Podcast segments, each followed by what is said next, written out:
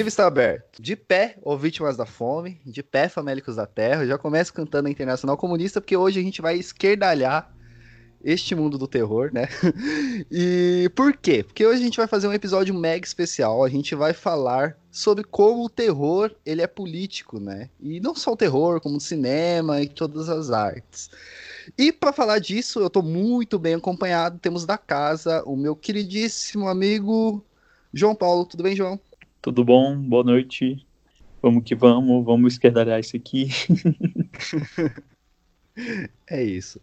Bom, temos aqui ele de novo, já participou com a gente no episódio de Morto Não Fala, né? E tá aqui novamente, o queridíssimo amigo lá da escotilha, Rodolfo Stank. Tudo bem, Rodolfo? Olá, Euler. Olá, João. Muitíssimo obrigado aí pelo convite para participar de mais um episódio do Necronome Conversa. Dessa vez para ficar bem à esquerda e discutir como tudo no cinema de horror é política. É isso. Temos aqui também duas convidadas, primeiras, primeira vez, né, aqui na, no nosso podcast. Temos a Emanuela Siqueira. Tudo bem, Manu? Oi, Euler. Oi, gente. Estamos aí para principalmente algo que eu adoro fazer, que é incomodar todo mundo que diz que as coisas não são políticas. Amo. Muito obrigada pelo convite. E ainda é o seu primeiro podcast, né, Manu? Primeira vez que você grava. Nossa, sim, bem lembrado. É meu primeiro podcast. Estou muito honrada. Pena que a mim não está aqui. Mas é isso, já começou bem, começando com a gente aqui, só gente boa, né? É, e temos aqui também, uh, lá do República do Meio, da queridíssima Gabi Laroca. Tudo bem, Gabi? Oi, gente, tudo bem? Eu sou péssima com introduções, então eu só vou falar isso por enquanto. tudo bem, Mas eu, eu falei tô muito feliz. Certo? Falou, Gabi, pode me chamar de Gabi, eu até prefiro, mas eu estou muito feliz com o convite, obrigada por me chamarem. É isso. Bom, hoje a gente vai falar sobre terror e política, mas a gente já volta depois dos recadinhos.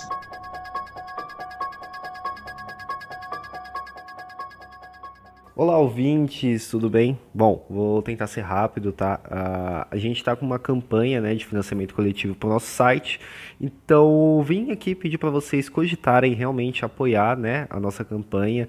Com até dois reais você já consegue nos ajudar mensalmente a, a manter esse, esse projeto no ar, né? A gente não vai acabar, tá? Nem de nenhuma forma, mas toda ajuda é bem-vinda pra gente, tá? Então cogitem realmente apoiar é, o podcast a continuar existindo. Nesse episódio teve o Rodolfo, né, o Rodolfo Stank, e ele tá com um novo projeto, né, que é um, um novo podcast dele, do Marcelo Miranda, e ele não falou, né, no, no, no, episódio, porque ainda não, não tinha lançado. Então eu vou deixar aqui, tá, o link para vocês irem lá conhecer, né, que é a Hora do Espanto. É, vai ser um podcast mensal, se eu não me engano, e eles já lançaram um episódio, tá bem legal, então confiram aí, beleza? E por último, bem rapidinho, entrem lá nas nossas redes sociais, né? Qualquer rede social que você pesquisar na Econômica Conversa, você já encontra a gente, tá? E curtam e sigam a gente lá no nosso Instagram, tá tendo várias postagens, né? Porque uma das nossas redatoras, a Ingrid, tá cuidando disso. Então sigam lá para nos ajudar, beleza? E entrem no nosso grupo do Telegram, que por enquanto tá um pouco parado, mas hein, vamos, vamos colocar mais gente lá pra gente bater um papo sobre esse mundo do terror. E é só isso, fiquem aí com o episódio que tá muito foda, gente.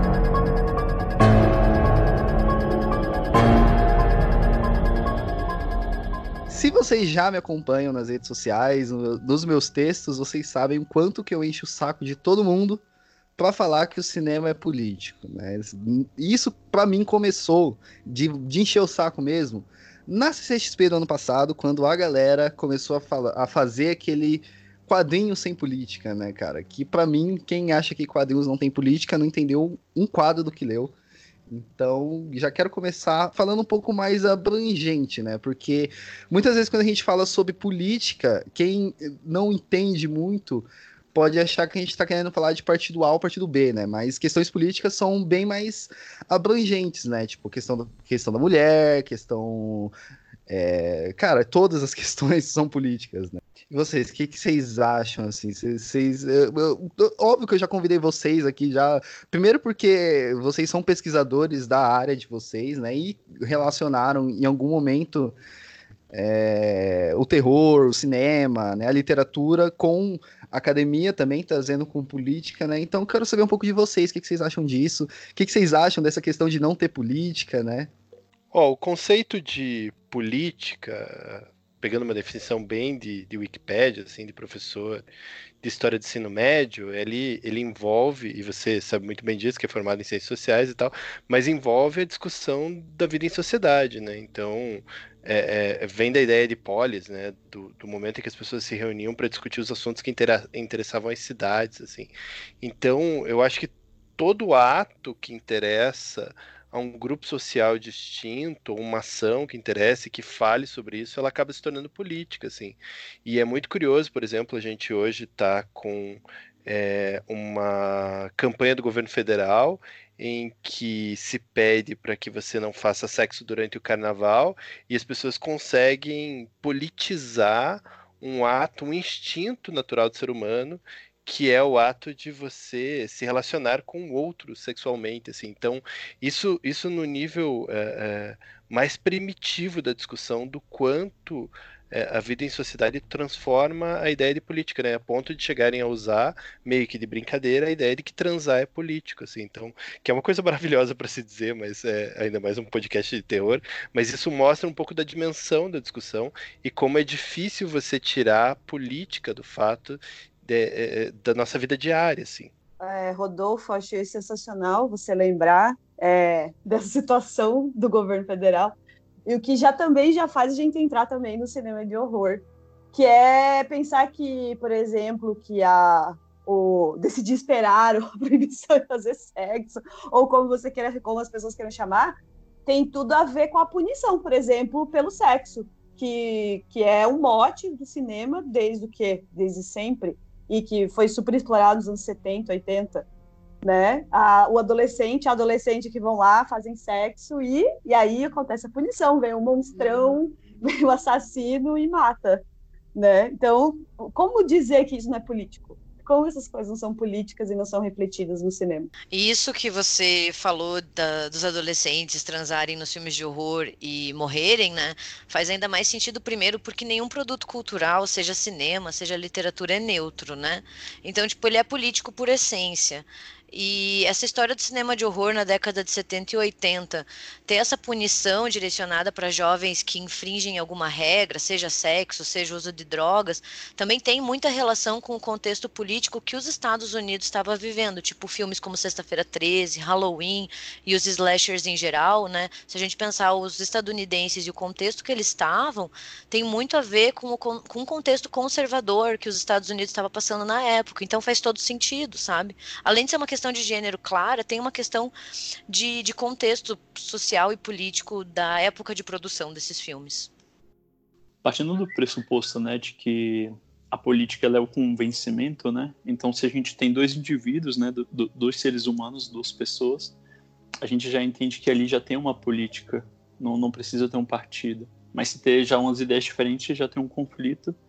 Mas tá nisso. A política ela já está eh, já tá na gente como seres humanos. Então, se a, é, o, ser, o, ser, o ser humano, né, ele expressa a arte dele, ou no terror, ou na comédia, ou num poema, então ele acaba que também ele traz a política para dentro desse mundo. Então, sim, o terror ele tem a política também. Sim, é, a, a, gente a, é, a gente está falando muito do terror aqui, né? Porque é um podcast de terror, né? Mas, cara, eu, na época da faculdade, eu lia muita literatura e uma das coisas que eu mais gostei, assim, até, até brinquei, eu acho que esses dias, que a ciência, a melhor coisa que as ciências sociais me fez foi conseguir relacionar a maioria das coisas que eu, que eu consumo com questões políticas, né? E eu tive uma sorte, né, na, nas aulas de antropologia, no, no, quarto ano, ela pegou várias literaturas assim e começou a relacionar com política. E, e foi algumas bem tranquilas, tipo, bem tranquilas de relacionar, né? Porque de ler foi foda, tipo Balzac, essas fitas assim. E, cara, pra mim foi, foi, uma, foi uma experiência muito boa você ter essa visão, assim, né? De, de, que, de que tudo é política real, assim. Eu tinha um professor no ensino médio que dizia que viver é um ato político, né? Então, quando a gente opta por cumprimentar um vizinho de um jeito mais enfático ou não, porque a gente descobriu que ele votou num candidato diferente da gente na época de eleição, isso é um ato político, né? Então, é, eu fico pensando, por exemplo, como uma narrativa, como um livro, que é feito por, um, por alguém é, que tem um enfim, tem sua percepção do que, que é o ser humano, de como é que devem ser as relações dos homens e das mulheres, é, que tem sua percepção do que, que é violento ou não. Ele escreve uma narrativa, isso está embrenhado com toda a percepção política dele de mundo, né? Porque, enfim, a política está no modo como a gente enxerga as coisas, assim. Por isso que a gente tem que ficar o tempo todo fazendo debates como esse, para meio que desconstruir a ideia que a gente tem é, precedida, assim, porque a gente constrói o mundo na relação com o outro, né? A gente constrói percepções, constrói ideias, define o que é certo e errado na vivência um com o outro, assim. Então tudo isso é política, né?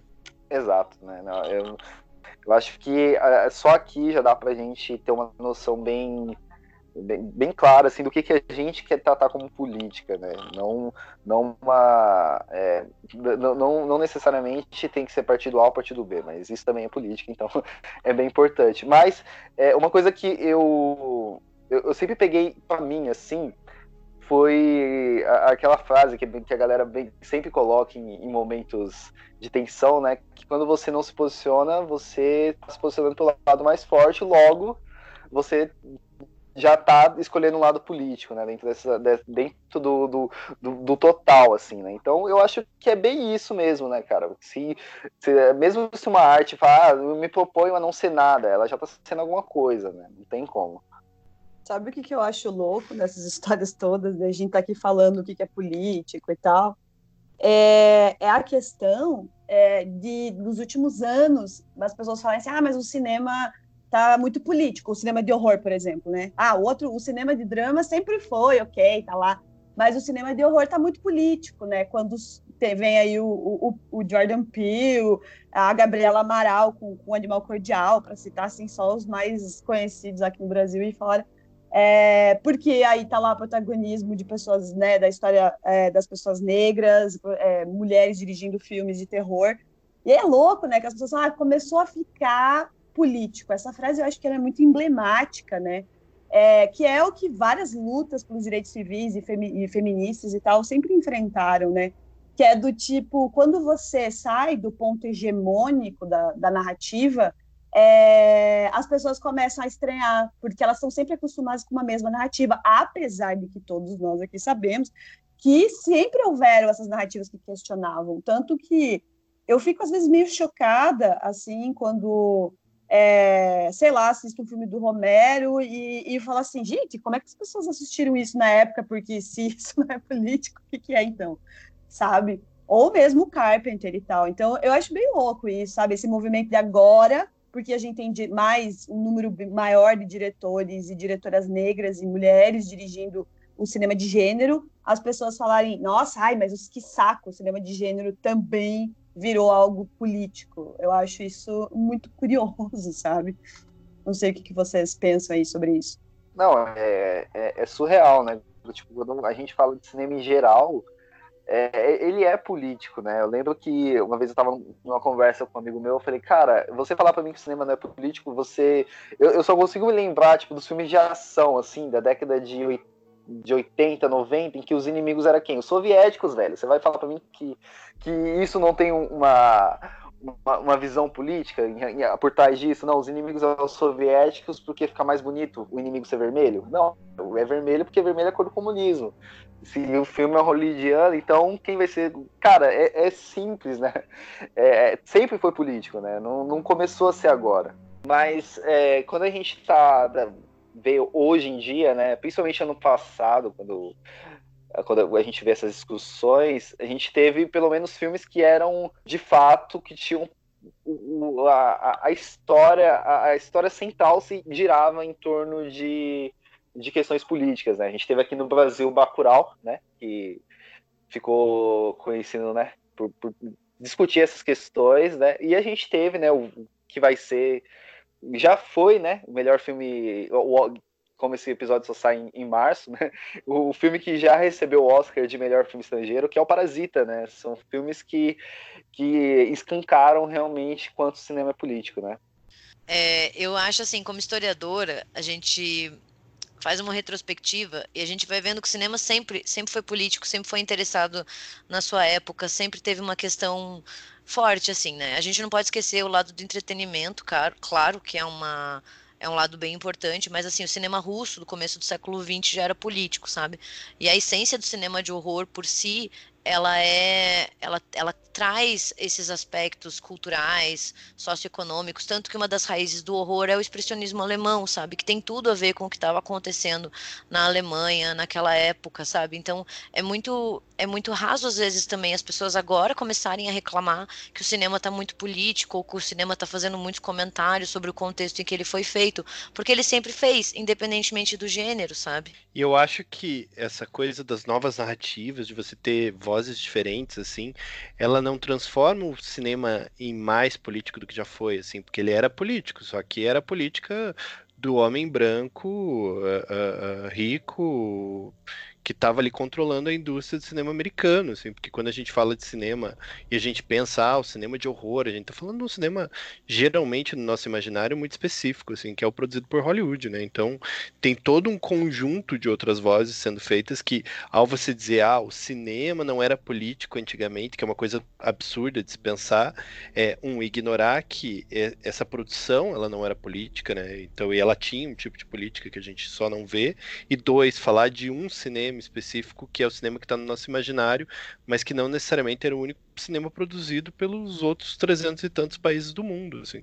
É, exato, assim também. E o que incomoda agora são essas outras vozes sendo ouvidas, sabe?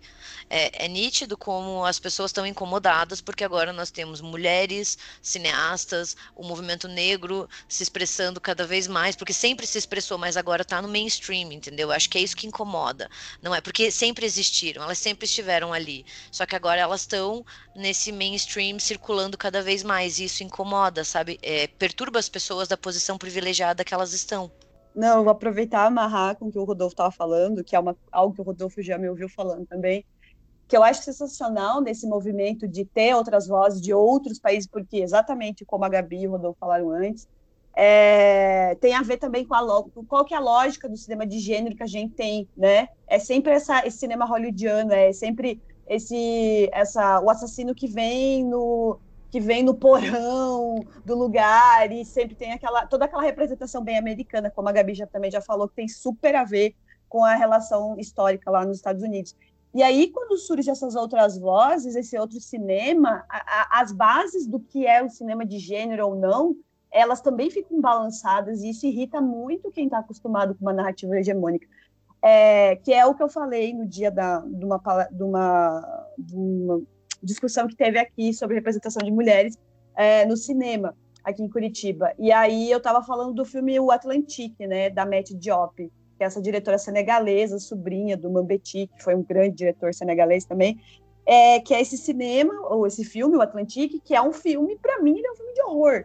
É, inclusive, ela brinca com uma, uma questão de fantasia e tal no filme, e, e como eu falei no dia, o que é mais assustador, o que é mais horrível do que um homem negro, jovem, que não consegue se sustentar no Senegal. E ele tem que pegar um barco, que a gente não sabe se é um barco de plástico ou se é um barco de madeira, e atravessar o oceano para ir para um outro país é, para conseguir sobreviver. Então, essas coisas são, elas, é, sabe, são narrativas é, políticas do contemporâneas que, que, claro, o filme é vendido como um drama, ele é vendido como um drama, um, é, eu até vi na internet um drama romântico, o filme, porque tem ali um, um, um arco, né, de romance. É, ele é vendido como um filme romântico, mas assim, eu só vi, assisti o filme inteiro, pensando que ele é um, é um filme de, de, de horror, porque ele é um filme, é, é sabe, ele trata disso. Então, começa a balançar também o que, que é, onde se limita, sabe? Onde se limita o gênero, como ele se limita. E isso irrita muita gente. Isso irrita muita galera que está muito acostumada com tudo formatado. Então, isso é uma coisa incrível de, dessas vozes que estão vindo de outros lugares fora dos Estados Unidos. Eu acho sensacional. Não, e, e, você comentou sobre isso, né? Sobre e, e, esse horror em específico, né? De você pegar o, de, de, pegar um barco, isso aí, eu tava lembrando, na minha cabeça já veio o Corra, né? Porque a primeira cena do Corra é o quê? É aquele mano andando na, num bairro de brancos e assustado, né, mano? Porque ele é o estranho ali, né? E, tipo, quando eu vi o filme pela primeira vez, eu não, não, não associei isso, mas conversando com os amigos meus, ele falou, velho, É, isso aqui é, é, é, é, medo pra gente, tá ligado? Você tá andando num bairro, é, você, a pessoa se nega, tá andando num bairro de classe alta, né? E você vê um carro, você, não, você fica com medo do carro, você fica com medo de como eles vão te ver, você fica com medo de várias coisas. E isso é horror, é horror né? Tipo, e, e, e, pensando nisso, eu lembrei também do texto do, do Rodolfo, né? Que, que ele até citou você. E me parece que o horror, ele é. Essa, essa fala da Manu, ela fez eu, eu, eu refleti a respeito desse caráter meio subjetivo, assim, né? Eu lembro de um, até nesse texto eu cito, de um, de um sujeito que ficou meio bravo porque a gente incluiu num vídeo de retrospectiva do cinema de horror do ano passado Bacurau, assim. Mas Bacurau é um filme que eu considero de horror porque em alguma medida ele tem os elementos ali que constituem o gênero, mas existe um elemento de subjetividade nele que me assusta mais do que os outros, né? E do que outros filmes que eu vi ano passado, por exemplo, que talvez eu não, não considerasse como de horror. Mas é muito curioso essa, essa discussão, por exemplo, como o fato de você ver medos diferentes sendo encarados na tela, porque você tem um diretor como Jordan Peele, porque você tem a Matt Job, porque você tem um monte de outros caras, mostram como esses medos diferentes desafiam as nossas noções tradicionais de horror, né? Então, se a gente pensar o horror e aí a gente volta para o campo de, de investigação da Gabi, assim, se a gente pensar o horror aí é, é, é na década de 70 e de 80, você tem sempre esse horror do, do intruso, né, do sujeito que está fora da sociedade e, ou, ou, ou que está excluído, assim, se a gente pensar, sei lá, no Massacre da Serra Elétrica, é, é, é, na hora do pesadelo ou no, no Sexta-feira 13, assim. Então você tem o um medo desse estranho que vai lá e vai acabar com o status quo natural e com o estado natural das coisas, né? Esse medo muito americano de acabar com o estilo de vida americano, assim, que é um medo que talvez não seja compartilhado por todos nós, né? Eu acho muito engraçado essa coisa, essa, esse imaginário que a gente tem da PM, assim. Então algumas pessoas olham para PM e dizem: "Nossa, PM é salvadora", assim. Mas a PM para um cineasta que nem o Denison Ramalho fruto de pesadelos, assim, né? Ele tem aquele curta ninjas, por exemplo, que a PM é, é literalmente vilão do filme, assim, né? Que torturador para a população negra e, pro, e, pobre de São Paulo, assim. Então eu acho que é importante você mudar o foco de quem está falando e transformar e mostrar esses outros vieses políticos e esses outros medos políticos que existem por aí. É, eu fico pensando, na real, é, eu assisti na metade do ano passado o Alguém Me Vigia do Carpenter. E ah, ele é sempre, né? Achei várias matérias. Ah, esse filme perdido do Carpenter e tal. E aí tem tudo a ver com isso que o Rodolfo falou, né? O que, que é medo para você? E para mim ele é um dos melhores filmes do Carpenter, se não é o meu favorito, que antes era o Eles Vivem e hoje é o, o, o Alguém Me Vigia, porque eu acho muito honesto a forma que o Carpenter conduz a protagonista, sabe?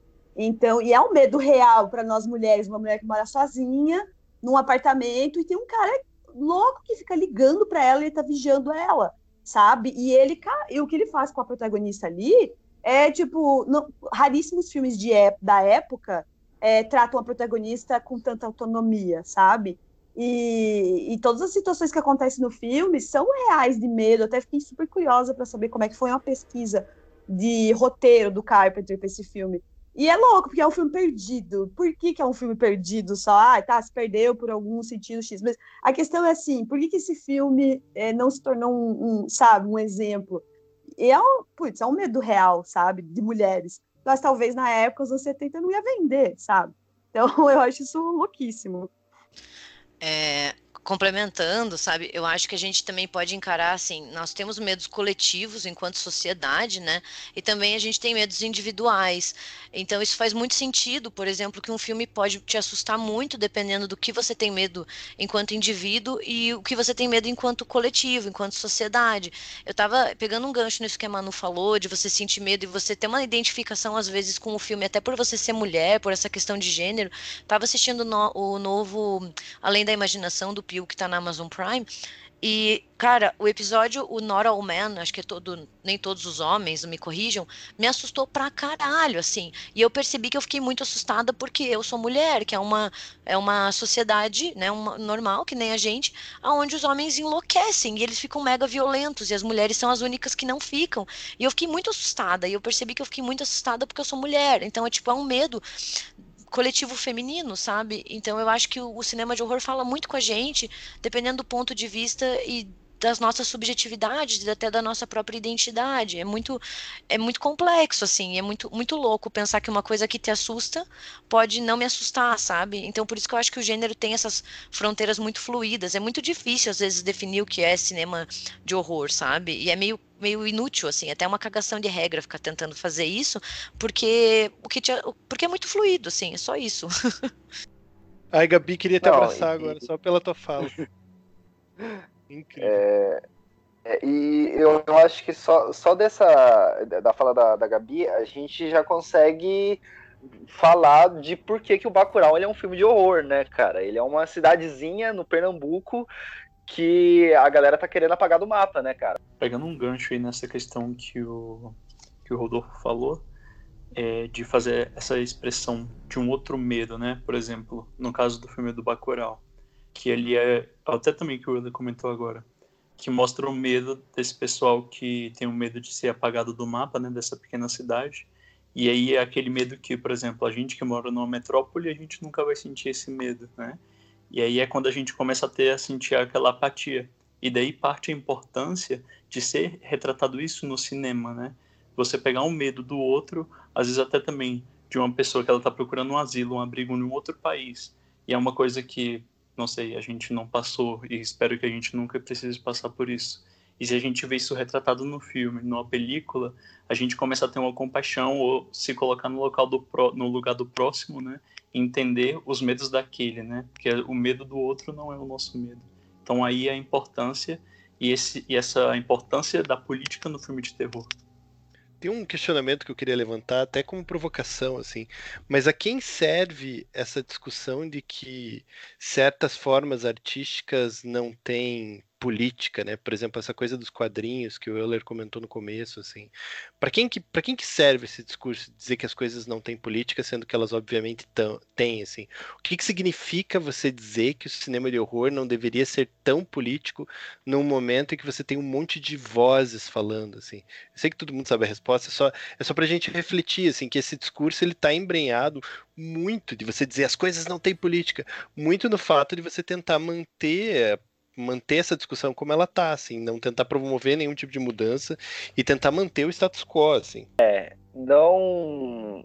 Cara, é, é, o, o, a gente está passando por um momento muito difícil, assim, eu acho que em, em, vários aspectos, né? Não só na arte, nas ciências humanas, na, nas ciências, como em si, assim, né? Tipo, a, se você pegar na, na, questão das ciências humanas, a gente hoje, né, estamos vendo um, um revisionismo bem, bem complicado, né, cara? Tipo, sei lá, o nazismo, o nazismo agora é de esquerda, né? Não houve ditadura militar, Cara, eu acho que a, a, a, as, as obras elas têm que discutir muito isso, né, cara? Eu tava, eu tava pensando muito sobre essa questão do revisionismo e questão de, tipo, da galera não, não querer uh, falar das discussões políticas quando eu assisti o Jojo Rabbit, né, cara? Que é, é, um filme que fala do nazismo, ele é um filme que ele tá dentro do nazismo, mas ele é uma sátira contra o nazismo. Então, tipo, é, é importante ter filmes assim para mostrar que, velho, o nazismo ele era errado, tá ligado?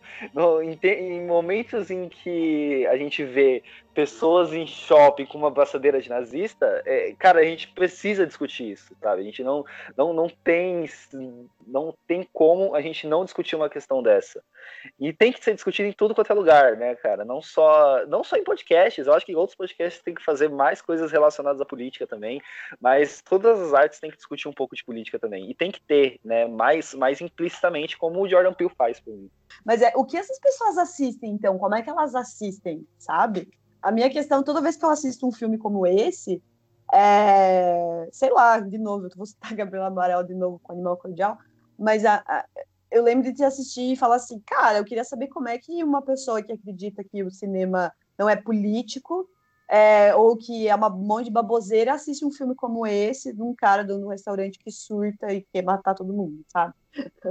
tipo, meu, o que, que, essa, o que, que as pessoas veem, então? Mesmo nos clássicos, sabe? Num clássico, assim. O que, que, o que, que enxerga, sabe? É, só enxerga os monstrinhos, só enxerga a maquiagem. Então, às vezes, sei lá, eu fico pensando o que, que se enxerga, sabe? Ou o que você quer ver. É, é justamente é, essas pessoas, não... por exemplo, que, que vão para ver o filme pelo jumpscare, assim, ou pela ação do filme. É, é, isso, não pega ali a essência do que que tá questionando ou do que que tá mostrando. Em outras palavras, é um espectador Mas... raso, né? Que não consegue entender o que está consumindo, assim. Sim. E eh, da, na questão do animal cordial, né? Tipo, a gente não tem só essa questão, mas aí quem, quem que o, o, dono do restaurante ele coloca como culpado de tudo, né, cara? É o personagem LGBT, né, cara? Ele que, ele que armou todo o. Todo, ele que armou tudo, todo o assalto ali, né? Como você não vê uma questão política ali? Como você não vê como está sendo retratada a sociedade? Sei lá, cara, é muito raso, assim, tipo, é, é, simplesmente você achar que a pessoa, é simplesmente assistir pelo entretenimento, né, cara? Só, só quero passar um tempo ali, sei lá. Eu assisto pelo entretenimento também, consigo ver essas coisas, mas não sei. É, é muito surreal para mim assim, ver isso. É porque mesmo filmes fortemente pautados pelo entretenimento, como por exemplo Vingadores, eles trazem discussões políticas que parecem sérias, né? Eu fico pensando na discussão do Thanos, por exemplo, querer destruir metade da humanidade, assim, e a quantidade de podcast posteriormente, alguns sérios, alguns de nerd punheteiro mesmo, mas alguns sérios tentando discutir como aquilo fazia uma alegoria. Desculpa. Ai, perdão, gente. Ah, foi a... genial, os nerd punheteiro. Eu também tô é, a quantidade de sites que estavam discutindo como o, o, plano do Thanos tinha a ver com teorias malthusianas, assim, discutindo o quanto essa é uma discussão, é, o quanto esse, esse, esse tipo de plano, esse tipo de mentalidade, ele está intrínseca na cabeça das pessoas hoje, né? E o quanto algumas pessoas olharam para o Thanos como um exemplo, assim, ah, não, esse cara é um cara que a gente deve pensar, porque ele, ele na verdade cria uma ideia de empatia, assim, e o quanto um filme que supostamente era para ser vazio, como Vingadores, acaba provocando uma reflexão política, assim, né? E as pessoas criam empatias erradas, assim, quando você não percebe o filme direito, você assiste um filme tipo Tropa de Elite e acha que, sei lá, o, o imaginário que está sendo construído ali, acho que Tropa de Elite não é um bom exemplo, mas o imaginário que está sendo construído ali é um imaginário de hipervalorização da polícia e da ação dela. Quando você assiste um filme tipo Batman, dependendo da maneira como você o, ou a versão que você vê, você pode pensar que, na verdade, o certo é você ir lá e bater em gente pobre que, que foi pro, pro para criminalidade, assim, né? Enfim, outros, outros problemas a serem discutidos, assim. E só o fato de você postar isso dessa maneira já quer dizer que você está fazendo um comentário político a respeito de um determinado tema, né? Talvez você só não se reconheça como ser político. E aí é um problema de consciência de classe mesmo, né? Aí você tem que ter aula com os professores do Euler que ensinavam Marx de manhã, tarde e noite para ele durante o curso de sociologia. Eu vou ter que rir, mas ah, aproveitando isso, é... aí a minha questão agora é a provocação da, da pessoa que não é pesquisadora de horror, é, que está de fora. E eu pensando, agora pensando na questão mercadológica, o que, que vocês acham, vocês que são pesquisadores de horror especificamente. É, porque a questão mercadológica do cinema de gênero, ela, a produção aumentou, triplicou muito principalmente, me corrijam, por favor, mas eu tenho uma noção como consumidora, né? Quando eu começo a assistir muito cinema de horror no, no final dos anos 90, é, começa uma super produção, né? Sai filmes, nossa, quando eu recebo é, a, os releases das produtoras durante a semana, assim, durante o mês, você conta, assim, é muito filme de terror, horror, enfim, em, todos os, tudo que abarca o cinema de gênero saindo, né? E é assim, de, de 10 você tira o quê? Uns dois ou três, eu estou sendo, acredito eu, muito otimista. É, vocês acham que, que essa questão das pessoas, do, do nerd brincadeira, é, que essa questão do cara muito fã de, de, de horror é, não gostar do tom político que as coisas estão tendo, não só o fã, mas o, o espectador normal, comum, que vai para o cinema para assistir é, para ter jumpscare, para levar susto, ele vai lá e assiste Hereditário ou assiste A Bruxa e sai de lá muito desapontado. Eu estava numa pré-estreia da, na pré-estreia da Bruxa, ali no, no Shopping Estação, aqui tem a de Curitiba, sabe? Lá em, é, é, da pré-estreia da Bruxa. E aí a galera saiu muito desapontada, falou que filme horrível, não tem graça nenhuma. Vocês acham que tem a ver com a questão mercadológica de que se criou uma ideia que terror não tem conteúdo e é um monte de gente gritando e muitos e as pessoas vão para lá para é, ter, sofrer uma, uma catarse de susto e sair de lá, tipo, aliviado por ter levado tanto susto. Eu não sei se tem, se se relaciona isso politicamente ou não. O que, que vocês acham? Talvez pela percepção. Vou dar um chute aqui, né? Acho que a Gabi vai falar com um pouco mais de propriedade. Mas talvez exija, exija, exista uma um senso comum a respeito do gênero de que ele serve para nada, assim, entende? E aí a gente que está um pouco mais próximo do horror, e me parece que as pessoas que estão um pouco mais familiarizadas com o gênero e com as possibilidades e com as infinitas possibilidades de dimensão dele, já são naturalmente de esquerda, assim, eu não conheço, eu não conheço nenhum fã de horror que aceite o gênero e as suas potencialidades, seus diferentes tipos de, de filmes que seja, por exemplo, uma pessoa conservadora. Mas eu conheço muitas pessoas que gostam de, de filme de horror de jumpscare que são conservadoras, né? Que acham que o filme tem que ser um formato muito fechado, assim. Mas eu acho que existe um senso comum do que, que se espera de um filme de horror, né? Que não é um espaço de reflexão. Então, quando você vai no filme de horror, se você não sente medo e você sente um incômodo e aquilo te faz pensar, como por exemplo a bruxa, isso provoca um tipo de revolta, assim, porque tá quebrando a tua expectativa, né? Com o que você acredita que é o gênero. É como você vê um filme de comédia e não ri. E aí, tipo, o filme é engraçado, porque ele tem um tom leve, é divertido. Mas, tipo, eu não dei risada nesse filme, então ele não deve ser um filme de comédia de verdade, né? É o famoso observar o mundo a partir do próprio umbigo, né? É, eu concordo com, com o Rodolfo, assim, primeiro eu acho que a gente está muito preso numa estrutura narrativa estadunidense do jumpscare, sabe? Que a gente precisa de um filme, principalmente um filme de, de horror, que tenha começo, meio e fim e sustos no meio, sabe? Então, se não tem o jumpscare ou se rompe um pouco com essa com esse esquema narrativo, as pessoas já saem decepcionadas. E tem muito esse senso comum também de que o horror ele é vazio de conteúdo, que é só sangue, que é só grito, que é só susto. E daí as pessoas, elas às vezes ficam esperando isso e quando não tem, elas acham que o filme é uma porcaria. Então eu acho que também é essa quebra de expectativa. Quando eu, uma, uma experiência pessoal minha, quando eu comecei a estudar cinema de horror na academia e eu falava para as pessoas que eu estava estudando, por exemplo, Massacre da Serra Elétrica, a galera não entendia e tirava sarro, falando: ah, mas esse filme é só sangue, é, o que, que ele tem a dizer para a gente aprender história? E até hoje, quando eu falo que eu estudo cinema de horror como fonte histórica, as pessoas não entendem, porque elas acham que cinema de horror é raso, ou que ele não tem nada para dizer sobre o passado, ou sobre contextos políticos, sociais, ou sobre representações de gênero e sexualidade. Acho que rompe muito com a expectativa que a gente tem, com esse modelo estadunidense do jumpscare que está, querendo ou não, no mundo inteiro, né? Que tem muito poder, poder econômico e poder de, de distribuição. E olha a gente falando de política de novo, né? A gente, eu gostei muito que a Gabi comentou várias vezes o modelo de narrativo estadunidense e olha nós falando de política de novo, né? Falando de uma narrativa hegemônica proposta por um, um lugar é, de produção cultural específico, de novo. Então, já está enraizado né, pela narrativa que é vendida. É incrível, tá aí de novo é, a política. Eu ia, eu ia comentar agora, pegando esse gancho, né, de que a gente só ter essa referência, né, que a gente já até comentou isso da referência que a gente tem é, dos filmes que a gente assiste aqui são filmes mais estadunidenses, o fato da gente só ter é, mais esse, é, essas referências é uma questão política também, né? Não é, não é simplesmente do nada que a gente só recebe filmes, é, os filmes que vão pro, pro circuito maior, assim, são filmes estadunidenses, né? É, é tem um motivo para isso também, né? Cara, e é um ativismo político um trabalho tipo da Michelle, que apresenta aqui o Necronome Conversa, e o da Manu de encontrar diretoras mulheres, por exemplo. É um ativismo político você ir caçar filmes latino-americanos para assistir, porque é um posicionamento de, entende? De afrontamento a esse modelo assim.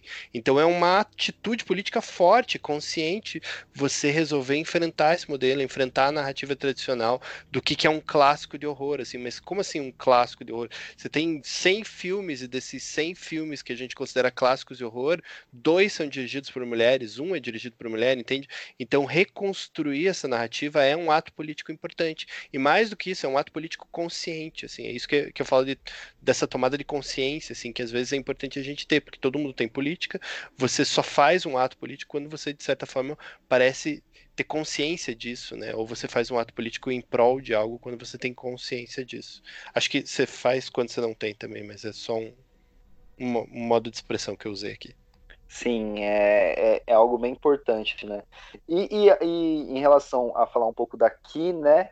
É, ano passado, o tanto que a gente encheu o saco, bateu na, bateu na tecla, né, de, pô, valoriza o cinema nacional, vá assistir filmes nacionais no cinema. Isso é um ato político também, né, cara? É, é porque, tipo, por exemplo, é, eu tava comentando com isso com a galera do cinema em série, né, sobre a questão da, da, da acessibilidade ao cinema, né.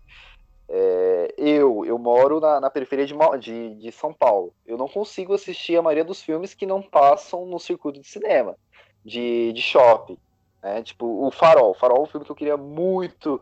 Tipo, eu queria muito assistir no cinema. Mas, cara, sabe onde que passou o Farol? Farol, ele passou a duas horas da minha casa, a sessão mais próxima era duas horas da minha casa, e a única sessão que eu conseguiria pegar era mais ou menos nove e meia da noite. Se eu vou, se eu vou pegar essa sessão nove e meia da noite, eu não, não tenho um ônibus para voltar para casa. Como é que eu posso dizer que eu tenho acesso ao cinema se eu não consigo assistir um filme no cinema, tá ligado? Isso é uma questão muito surreal, assim. E é muito importante que a gente discuta essas coisas também. E eu vou ficar enchendo o saco de todo mundo o cinema. E principalmente dizer que você tem que assistir esse filme no cinema, ele é, isso para mim é uma fala elitista, porque, cara, enquanto a galera do meu bairro não conseguir ir no cinema, tipo, não conseguir assistir um filme no cinema, eu não consigo é, aceitar que alguém me fale que, que a única experiência válida com o filme é no cinema. Não dá, tipo, não dá mesmo. Desculpa, nessa, nessa parte eu tenho ódio, assim.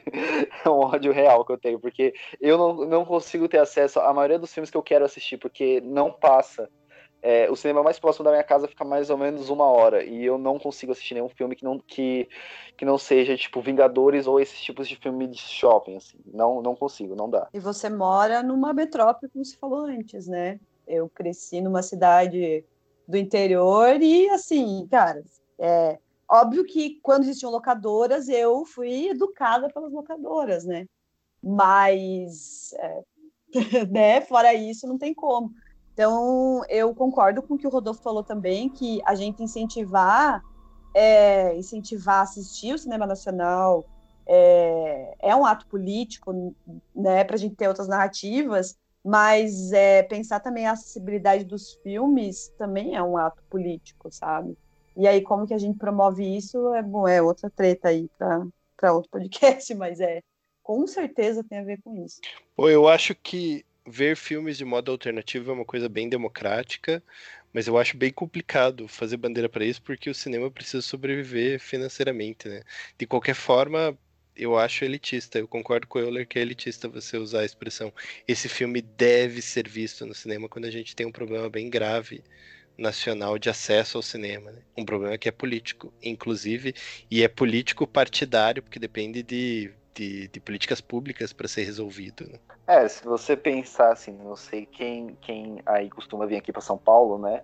Mas os únicos cinemas que passam, que passam né, esses filmes mais alternativos, seja filmes de terror, seja outros filmes, eles ficam apenas no centro da cidade e lugares que só quem vai ter acesso é quem mora no centro da cidade e tem uma determinada renda social, é, tá, tá numa determinada classe social.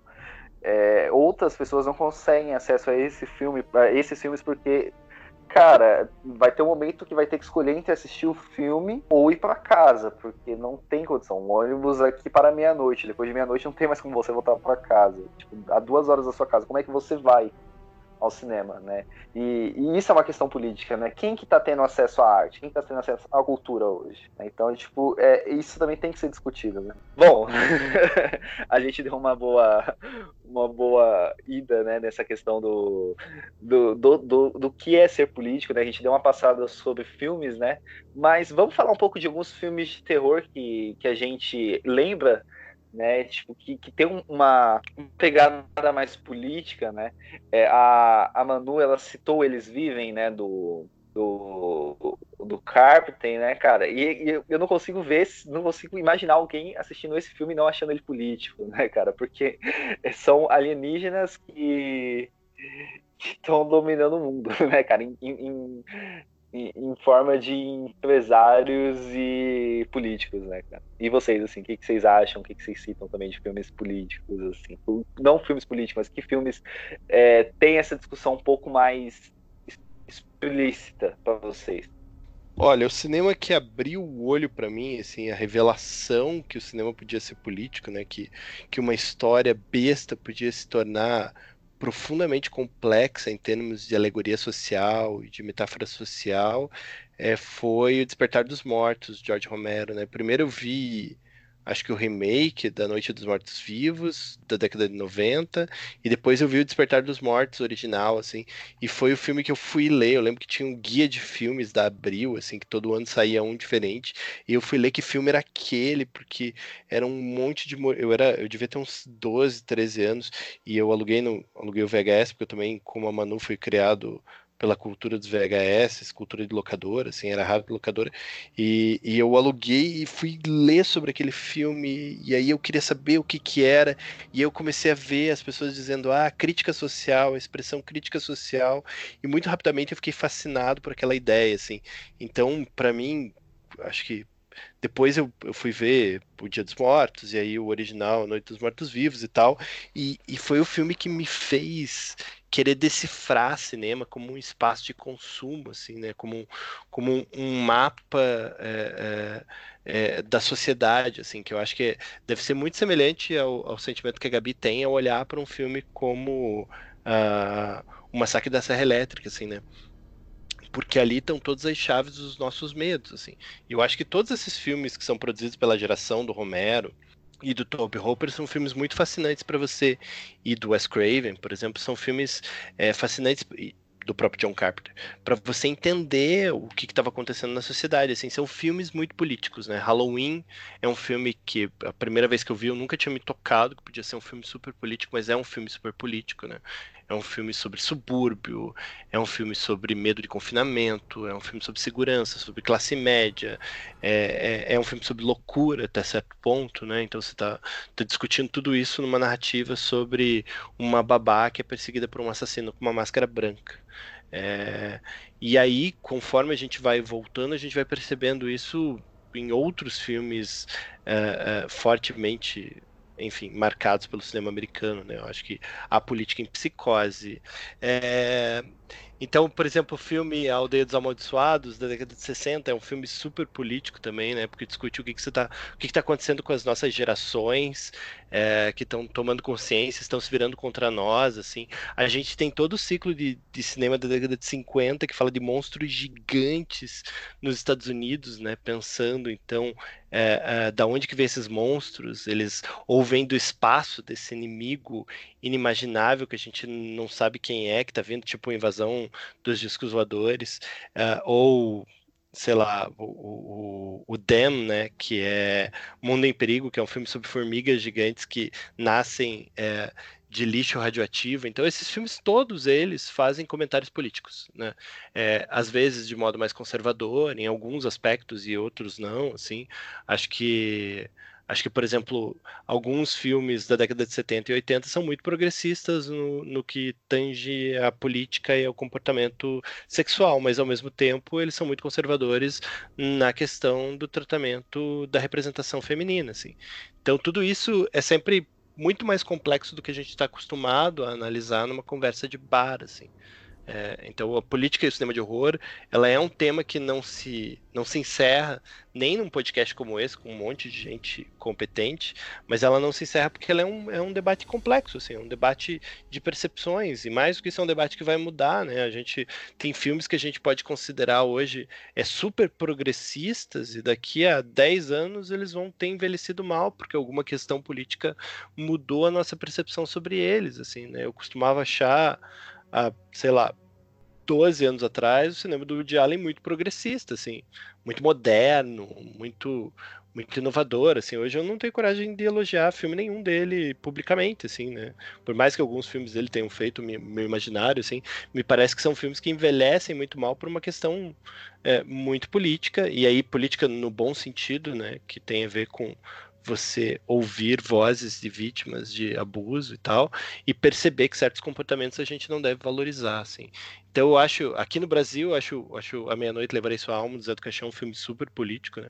É um cara que come carne na Sexta-feira Santa, cuspindo na cara da religião, do, do da procissão que está passando na frente da, da janela dele, assim. Então o Zé do Caixão é um personagem muito político, né? Muito nazista, inclusive, em certos aspectos, assim. É, e, e, e, isso com consciência, né? Porque está construindo um vilão, assim. Então, acho que os exemplos são inúmeros. É isso que eu quis dizer falando essa montoeira de coisas que eu falei.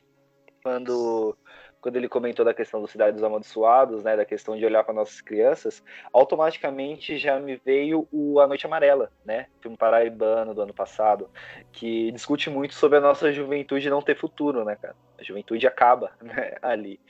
Então, é, é o, o, horror ele tá muito político, né, cara? A gente, ele é muito político, né? A gente consegue realmente ver e olhar essas discussões em praticamente todos os filmes. Né? Eu queria só pegar um gancho, assim, que o Rodolfo falou dos filmes dos anos 50, e eu penso em um filme muito político que é o Vampiros de Almas, de 56, que é um filme que trabalha muito bem a paranoia, dos Estados Unidos e o medo do comunismo, sabe? E que dele tem um remake que também é sensacional, que é o Invasores de Corpos de 78, sabe?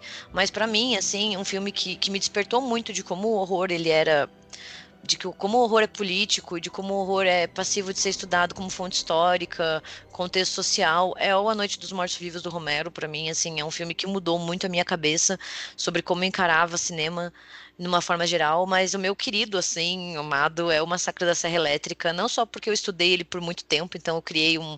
Ele é como se fosse meu filho, mas eu acho que, que são filmes que mudaram muito, assim, eu, eu concordo com o Rodolfo, porque eu lembro que eu. É, eu ia atrás, eu queria muito saber o que esses filmes estavam falando, o que, que eles estavam querendo dizer, qual é o contexto que eles foram feitos, sabe? E são inúmeros os exemplos, assim, eu acho que se a gente for ficar falando de exemplo, a gente nunca mais vai embora daqui também. Bom, tem um filme assim que eu acho que ele tem um, um teor político bem importante, ainda mais ligando pro lado feminino, né? Que é o Bebê de Rosemary. E o filme ele retrata, no caso, a história de uma mulher que, bom, ela literalmente foi estuprada pelo diabo, né? Pelo demônio. E, e ela e retrata uma gravidez indesejada. Ela vai ao médico, explica ao médico todas as, as, as dificuldades que ela passa, o que, que ela sente, o que, que ela tá vendo, né? Que tem coisas paranormais ali acontecendo. E o médico se quer dar ouvido pro que ela tá falando, passa remédio para elas, escuta o marido dela, mas não escuta ela, né? Não vê a voz da mulher, não acredita nela, mas, mas é, um, é, é um médico super machista que vai escutar o marido, não a mulher. É, e, e, passa como se fosse todo esse medo, né, que uma mulher ela passa também na sociedade, de não ter o poder de, de escolha e o direito de o que ela deve fazer com o próprio corpo. E é bem mais ou menos isso que o filme ele vai retratando e também sim é um filme político, né? Para mim o que despertou por ser essa geração VHS, o que despertou de, de assistir os filmes e perceber que não é só uma história, é o Carpenter, que é, é, apesar de eu estar sempre procurando aí também na labuta, procurando as diretoras, o Carpenter é, é o diretor que me formou desde a adolescência, indo para locadora, e que me fez pensar muito sobre, sobre a questão política no, no cinema de gênero. E A Bruma Assassina, para mim, é o filme assim, que foi o primeiro que eu fiquei pensando muito, assim, por morar numa cidade do interior, e numa cidade onde, é uma cidade que fica muito no alto, e ter, e ter uma baita de uma neblina, é, eu lembro de assistir a Bruma Assassina e, e, primeiro ficar muito assim, cara, o que está acontecendo, que horror essa Bruma. E depois se deparar com o que, que é de fato essa Bruma, o que está acontecendo naquele lugar. É, e, e, por ser aonde que está acontecendo, que é uma comunidade pesqueira e tal, então tem toda uma questão de classe que é tão cara ao Carpenter, assim, né? E, e eu fico muito feliz de, de, de ter assistido o, o último filme que faltava para eu assistir há poucos anos foi o que eu falei antes, o, o, Alguém Me Vigia, e eu fico muito feliz de pensar que ele fez um filme como Alguém Me Vigia, com uma protagonista tão sensacional é, quanto é quanto é quanto é o do Alguém Me Vigia. E, e, bem lembrado, muito bem lembrado da Cidade dos Amaldiçoados, porque eu morria de medo desse filme é, quando era criança, e depois ficando pensando muito disso, do, do não ter um futuro. E como ele lembrou, Noite Amarela, eu achei que ele tem ele tem até, às vezes eu falava assim, nossa, mas isso aqui tá muito Cidades Amaldiçoadas, isso aqui tá, tá bebendo muito dessa fonte e ao mesmo tempo tá fazendo outras propostas, que inclusive causou uma comoção na crítica, assim, é, de, nossa, é, isso aqui tá muito esquisito, tá muito estranho. Mas para mim é o Carpenter, eu acho que... Oi? Não, é, ele saiu aqui, tipo, no marketing como um slasher espiritual, né? Uma Noite Amarela. Nossa, então, é, é quando desafia esses, esses, esses rótulos, né? Aí os filmes se tornam. Eu, eu tenho algumas críticas ao filme também. Mas, a, mas assim, eu acho um filme bastante corajoso, assim, sabe? Apesar de ter essa temática da, da juventude, assim, daquele teenage angst, assim e tal. Mas enfim, o Carpenter, para mim, é, essa, é esse diretor que eu gosto de revisitar, porque eu quero lá achar problema, como o Rodolfo falou do, do Allen, que eu não assisto há muitos anos. É, não tenho a vontade de assistir também. Mas o Carpenter, ele, para mim, ele continua, ele, ele envelheceu muito bem, sabe? Muito bem nessa relação de política e, e horror. Sim, é... pessoal que gosta do Carpenter, né? Tô falando isso porque a, a, a, Manu falou isso pra mim esses dias. Né? Esse pessoal, os fanáticos pro Carter. ai, ai. Mas, é, cara, eu acho que fazer uma discussão, né, só pra gente também já, já encerrando, né? É, eu queria trazer um pouquinho do que, que a gente está tendo nos últimos anos, assim, né? A gente citou o Bacurau, a gente citou o Corra, né? A gente citou o, o o próprio A Noite Amarela, né, que saiu daqui, é, o Parasita, né, que também, né, a gente estava conversando esses dias da, na equipe de redatores, né, do, do, do, aqui do nosso site, se a gente consideraria ou não um filme de, de horror, né, então eu queria saber de vocês, assim, né, porque um, um último filme de horror recente que eu assisti e que, cara, tem muita discussão política, é o Red or Not, né, que saiu aqui como casamento sangrento, que eu não sei se vocês assistiram, mas é bem legal cara. É, é, basicamente uma família de ricos que caça é, uma mulher que vai estar para a família deles, né? É, já assistiram? Eu assisti, acho um filme muito legal. Eu acho que é um filme que mexe é, com o imaginário do horror, inclusive, porque ele brinca com a ideia da Final Girl, né? Ele brinca com a ideia uh, do que, que é a noção e o conceito de família. Acho que é um, é um filme bem esperto mesmo, e é um filme que tá numa onda de desses filmes meio de revolta do proletariado que saiu no ano passado, assim, né? A gente tem aqui no Brasil, a gente já falou do Bacurau, mas tem também o Clube dos Canibais, a gente tem o Coringa, que de certa forma fala mais ou menos sobre a mesma coisa, a gente tem o Parasita. Então são filmes que lidam com tensões é, sociais muito forte, assim, porque isso, de certa forma, revela uma preocupação nossa, enquanto sociedade, é, do que, que significa a desigualdade no nosso país, né? O que, que significa umas pessoas que se alimentam é, em cima de outras, assim, né? Então, o que, que significa você ter um entregador de Uber é, que está andando de bicicleta, porque é o único meio de transporte que ele consegue pagar. Geralmente, ele pode usar uma bicicleta, inclusive alugada, de um serviço terceirizado, para poder entregar comida para alguém que está pagando para isso, entende? Essa ideia de servir, desse, desse, desse serviçal, assim, né? Que está sendo explorado a, a, a ao limite para poder conseguir algum dinheiro enquanto outras pessoas estão explorando, né? Então eu acho muito legal. Eu acho que o, o Radio or Not fala muito sobre isso. E essa questão do. Eu gosto muito do tom de deboche que esses filmes têm, têm tido, sabe?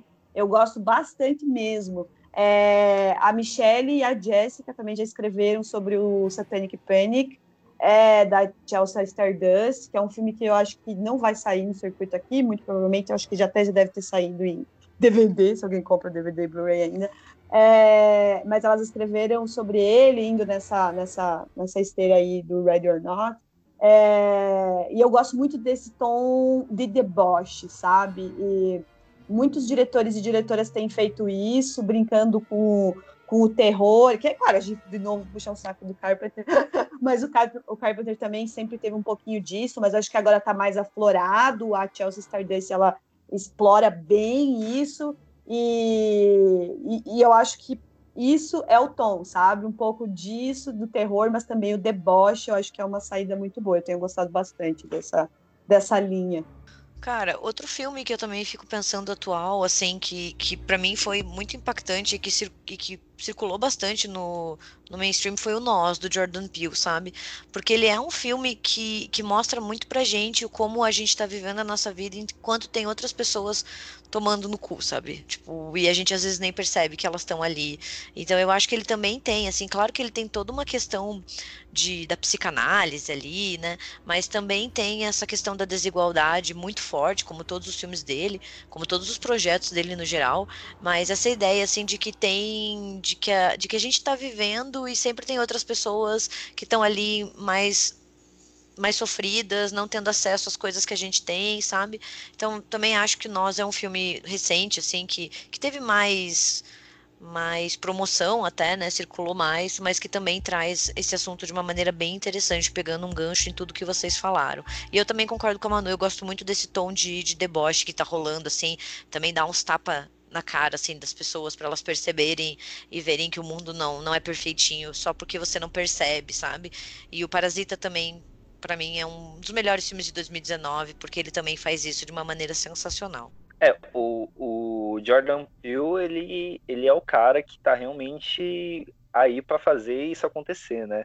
No último episódio a gente comentou, né, que ele ia fazer o Candyman, né? Ele, ele tá para fazer o novo Candyman, né?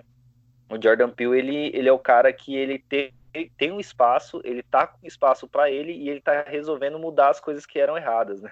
O que antes ele considerava errado o que aconteceu, ele vai mudar agora porque ele, ele pode fazer isso, né? E não só aí, né? Mas da, na, na própria série mesmo, Além da Imaginação que ele tá fazendo, é que, que tá produzindo, né? Tá, tá sendo lá como um dos narradores, é, é foda, né? Tipo, a forma como ele retrata isso é, é muito bom. Tem o filme A Sombra do Medo, que ele é um filme de 2016. Ele retrata um filme do, da, da guerra do Irã e do Iraque, né? E aí é, no caso, é na casa de uma família e a, tem uma sombra que fica atacando ali a, a, fica tentando atacar a filha e é como fazendo meio essa representação do que está se passando na guerra e o que, que aquelas crianças ou aquelas famílias sentem, né? Diante meio a esse combate que acontece entre esses dois países também. É um filme também bastante político. Bom, é, a gente tá vendo aqui, né? Se a gente for ficar nessa de citar muito filme, a gente vai é, fazer um, recorde de 5 horas de, de, podcast sobre terror, né? Mas, cara, já, já partindo para as considerações finais, né? É, é, é, muito difícil você não, não relacionar né, o cinema de gênero, o cinema ou toda forma de manifestação artística e cultural com a política, né? Então, é, cara, é, é, política. É política. E tem que ser política. E não só tem que ser política, como a gente tem que discutir isso, né? A gente tem que criar esse hábito de discutir essas questões, né? Tipo, de, de colocar mais, né? Mais reflexões sobre esses filmes, sobre essas séries, né? A gente tem que discutir um pouco mais pra, cara, colocar na cara mesmo, jogar, na, jogar pra cima mesmo de que isso é realmente política e isso é importante que a gente discuta. E, Gabi, faça suas considerações finais, fale um pouco mais aí. Ai, gente, vocês já falaram tanto e falaram tão bem, assim, que. Mas eu acho que, que a gente tem que colocar a cara tapa mesmo, assim, e, e, e discutir mais esses filmes, trazer mais esse tipo de conteúdo, para também desmistificar um pouco essa ideia de que horror, de que o cinema de horror no geral ele é vazio, que é um, uma, uma ideia que muitas pessoas que não estão acostumadas com o gênero, ou que não gostam de assistir, ou que não são fãs, elas têm, assim, sabe? Elas acham que o cinema de horror não conta nada, que o cinema de horror não faz crítica, que o cinema de horror não é história histórico, sabe? E é muito foda. Eu acho que se a gente traz esses debates, a gente pode tentar mudar um pouco essa situação e mostrar que assim, que cinema de horror é válido como forma de conhecimento, como para você entender a sociedade, para entender as sociedades passadas, sabe? Acho que, que esse debate é mais do que do que importante. É, e, e tá na hora, assim, de trazer, porque a gente também tá numa onda que o horror tá cada vez mais circulando, sabe? Os filmes estão chegando, tá tendo cada vez mais mais distribuição, né? Ainda, ainda muito Estados Unidos, mas eu acho que a gente está num processo bem lento, bem lento de mudança. Mas eu acho que agora é a hora de mostrar, sabe, para essas pessoas, assim, pra, quando a gente diz, quando a gente falar para as pessoas que não gostam de horror ou que não conhecem que a gente faz podcast, que a gente escreve, que a gente faz crítica, elas não olharem para a gente como se a gente fosse um bando de malucos, sabe? Sim. Porque eu não sei vocês, mas toda vez que eu falo que eu estudo cinema de horror, as pessoas me olham como se eu fosse doida, sabe? Ou, por exemplo, quando eu falo que eu estudo bruxaria no doutorado em cinema de horror, então as pessoas acham que eu vou invocar o capeta, sabe? Elas não entendem, assim, que você pode usar cinema como fonte. Sempre, sempre saio como uma, como uma doida, sabe? Não, não sei vocês, compartilhem aí as suas opiniões, mas eu sempre sou, sou a louca, a, a doida. Não, quando eu falo que eu gosto de cinema de horror, assim, é, é sempre achando que eu sou esquisito. Como é que você gosta dessas coisas? Isso, isso acontece sempre. Mas. É porque Ai, desculpa, não, é só porque as pessoas têm essa ideia de que o horror não tem conteúdo, ou que horror é só violência, que quem gosta de horror gosta de, de sadismo, sabe? Então tem, tem esse preconceito muito forte, sabe? Que eu acho que tá na hora da gente começar a discutir mais. Na verdade, assim, sempre se discutiu, né? Tem, tem gente falando sobre isso há 30, 40 anos, mas tem que trazer o debate mais para mais acessível, sabe? Tirar também um pouco da academia e, e trazer mais para essas pessoas que às vezes não não não sabem ou não, não têm acesso, sabe? É porque existe um hábito também das pessoas, e até, eu não sei se vocês têm, eu vou confessar que eu tenho, de às vezes ligar a TV e não querer mais pensar, né? Um hábito que a vida corrida cotidiana meio que faz isso com a gente, assim, a gente consome mídia para relaxar, né? Olha o Twitter para relaxar, você olha o Instagram para relaxar, porque você quer se distrair e você não quer ter um pensamento reflexivo muito forte, assim. Então, esse tipo de debate que que o, que o Euler tá, tá organizando, assim, eu acho interessante porque ele vai mostrar que isso não existe, né? Que a gente tá sempre pontuando algo e que é necessário, na verdade, a gente ter consciência daquilo que a gente está fazendo, porque a gente está emitindo percepções, emitindo comentários e, e, e emitindo posicionamentos políticos. Né? Eu acho que você fazer um debate desse, por exemplo, só com homens, ele tem um peso. Você fazer com, com homens e com mulheres, ele tem outro. Você fazer com homens, com pessoas brancas, tem um peso. Com pessoas negras, tem outro. Tudo isso são posicionamentos políticos que a gente tem que ter consciência que a gente está propondo, assim, porque se você não tiver consciência, você vai dizer, eu não sou machista, eu não sou racista. Por isso que é importante ouvir essas outras vozes e meio que pensar isso dentro do cinema de horror também. Eu acho sensacional poder ter um debate desses com historiadores, historiadoras, é, porque eu, eu, go eu gosto e pesquiso mais o campo da estética, estética narrativa, e aí as pessoas, uma coisa que cai muito dentro dos estudos feministas na literatura, no cinema, na tradução, é muito assim, ah, vocês estão vendo isso de um ponto de vista pseudo-histórico e social. E o que é uma grande balela quando a gente assiste filmes como Nós, muito bem lembrado pela Gabi, é porque o Jordan Peele faz muitas muitos, muitas, muitas é, técnicas e faz muitas amarrações estéticas, narrativas na história, tanto que você vai ter muitos elementos em cena, vai ter muita construção, vai ter é, vai ter toda uma quase uma cosmologia rolando ali dentro desse universo do Jordan Peele desde do nós até agora, do nós até agora não, do Corra, desculpa até o nós, é, então, quando a gente está lá falando de ah, tem a técnica X, o elemento está usando tal, sei lá, no Wes Craven, o que ele está ele tá se autocriticando lá no final dos anos 90, sei lá, é, que a gente vai falar de elemento de cena e de narrativa, é, é muito legal ter historiadores, historiadoras e, e, e cientistas sociais, e entre outras áreas, para falar, não, além disso ser uma matéria estética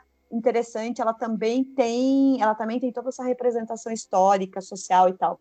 Então, eu acho que tem que unir essas forças mesmo para a gente mostrar que exatamente o que a Gabi e nós todos estamos falando aqui é que o cinema de horror não é não é essa coisa as pessoas tirarem, ai, nossa, mas isso é perda de tempo e tal, sabe?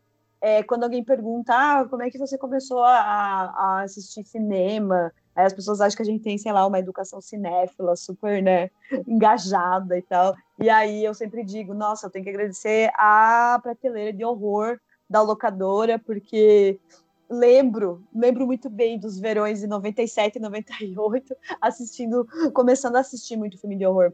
E, e, é isso, isso é muito legal amarrar esses dois pontos, sabe? A estética e as questões, porque estética também é política, sabe? Tudo isso que a gente está falando também é política. Então, é, é, é muito são muito necessárias ações como essa, esses debates são muito importantes. Sim, é, é, é algo bem importante que a gente discuta essas coisas, principalmente momentos como a gente está vivendo hoje, né? que a, a, desinformação, a relativa, a, a é, cara, esse, isso tudo que está acontecendo com as ciências, assim, tá, tá, a gente precisa discutir um pouco mais disso né? e, e, discutir o quanto todas essas questões são políticas e tem um objetivo por trás disso. Mas diga aí, João, o que, que você quer dizer aí de consideração final? Acho que é uma questão que não deve nem ser questionada, né? Se tem a política dentro do terror, porque, por exemplo, quando eu fui, quando eu fui ler a respeito da história do terror para escrever o meu post lá no nosso site, no blog, e aí justamente é, o, o, marco que foi pro filme de terror, que foi o filme do Gabinete do Dr. Caligari, ele nasceu no expressionismo alemão e foi aquela Alemanha pós, é, pós Primeira Guerra. Então, assim, é um filme de terror, ele nasceu no meio político, né? Ele já estava ali expressando uma Alemanha que estava assim destruída. E, enfim, o, o, terror ele já nasceu nesse meio. Ele é a expressão da política, né, do que estava acontecendo.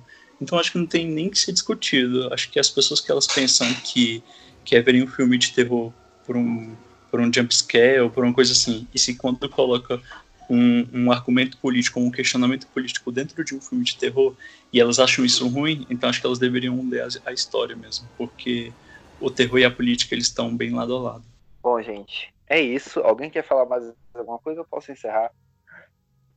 Eu, Ler, eu só queria agradecer a oportunidade de ter um debate bem legal. Queria agradecer também a Manu, a Gabi, o João, porque foi bem esclarecedor. Eu aprendi um monte de coisa, como sempre, assim. Valeu, gente.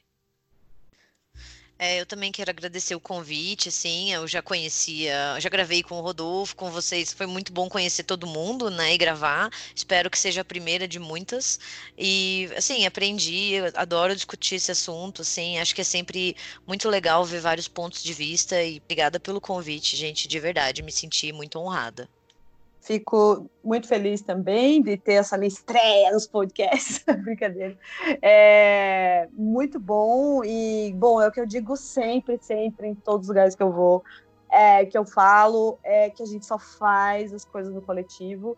E, com, claro, com certeza aprendi muito aqui, anotei várias coisas e, e é conversando, né, gente? As coisas andam mesmo. Então, muito obrigada, ela, por ter convidado, a mim, o João é, vocês fazerem esse trabalho de em épocas de, de polêmicas no Twitter, de sites de terror que, que né, adoram polemizar, eu acho que é muito massa promover o diálogo, sabe? É a gente promover a conversa e é isso, coletivo sempre.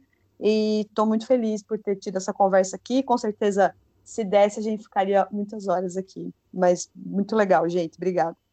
Bom, gente, agora é minha vez de agradecer, né? Nesse momento de agradecimento. é, cara, muito obrigado mesmo a todos, né, por, por terem se disposto a, a vir aqui conversar, né, a, a bater esse papo é, a participar né, do, do podcast. Né? Eu sempre falo que, mesmo que a gente já esteja indo 42, a gente tem 42 episódios, mas para mim eu já, ainda estou começando ainda nessa, nessa jornada aí, né, do, do, terror, né, do, de falar sobre terror, né? Então, cara, muito obrigado mesmo a todos por terem participado. E, cara, eu sempre falo que todo mundo é de casa, né? Sempre que vocês quiserem participar, estejam à vontade, quiser propor pauta, falar alguma coisa, pode vir, que aqui a gente tem a casa aberta para todo mundo, principalmente com os amigos, né? Então, muito obrigado mesmo pela participação. E, óbvio, né? Não vou deixar vocês irem embora sem dar o jabá de vocês. Agora de trás para frente. Rodolfo, como é que as pessoas te encontram? Bom, vocês podem me encontrar majoritariamente no Twitter, arroba Stank, mas eu também tenho uma coluna de cinema de horror na Escotilha, que eu publico textos uh, toda quarta-feira e já aproveitando o momento de jabá, agora nesse primeiro semestre deve sair o meu o livro que é o resultado da minha tese, que vai se chamar Zona Crepuscular, em que eu levo um pouco dessas discussões de horror e política uh, para o jornalismo, né, fazendo, misturando com Além da Imaginação, é um trabalho bem maluco. Uh, e é isso. Obrigado, gente. Pode seguir lá. Manu, as pessoas te encontram onde? Olha, eu falo um monte de bobeira, é brincadeira. Não, no Twitter, com certeza, majoritariamente no Twitter, mas eu escrevo também sobre é, diretoras e representação de mulheres no cinema no Cine Vardar, junto com a Michelle, que também é da casa. É, é isso, e acho que vai rolar muita coisa esse ano, então vai rolar, vai rolar júris de festivais bem legais, vai rolar um monte de coisa, então no Twitter eu conto todas as loucuras que eu participo. Sua, sua arroba, sua arroba qualquer? Opa, importante, né? Arroba notas aleatórias, tudo junto. É isso. E Gabi, onde as pessoas te encontram? É, gente, vocês me encontram no Twitter e no Instagram, que é o mesmo user, né? É arroba Laroca com dois Cs, né? E eu também falo besteira semanalmente, que é o que eu mais falo na minha vida no República do Medo, né? E eu acho que é isso, assim. É, e eu tanto circulo bastante por Curitiba também, tentando fazer mini cursos de, de cinema de horror e bruxaria, essas coisas. É isso, João, suas redes sociais aí, como você está? Tá escrevendo ainda? Sim. Então, quem quiser acompanhar um pouco do, do meu trabalho, é, no, no, site Recanto das Letras eu vou publicando alguns textos lá assim, vou liberando aos poucos. Então é só pesquisar lá na, na, na, na guia de pesquisa de, de escritores, né? É RS João Paulo. Aí vocês podem acompanhar lá para quem quiser. Alguns textos, alguns textos meus, o meu trabalho vai estar lá. Estou liberando aos poucos, mas é isso. Só, só pesquisar lá. É isso isso. Eu tô sempre por aí, tô sempre por aqui, tô sempre tudo quanto é lugar. Onde me chamar eu vou. E é isso, gente. Muito obrigado mesmo a todos por, por participarem. E até a próxima semana, gente. Tchau. Tchau, tchau. Tchau. Tchau, tchau. Tchau.